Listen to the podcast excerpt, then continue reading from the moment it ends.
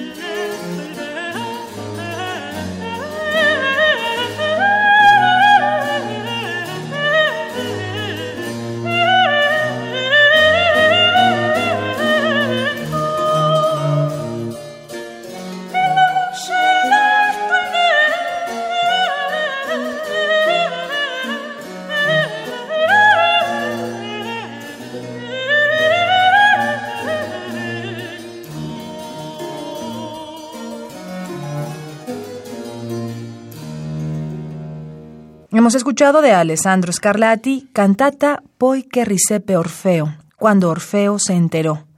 Interpretó María Cristina Kier, soprano, concierto suave, bajo la dirección desde el clavecín de Jean-Marc Aimes. ¿80 años?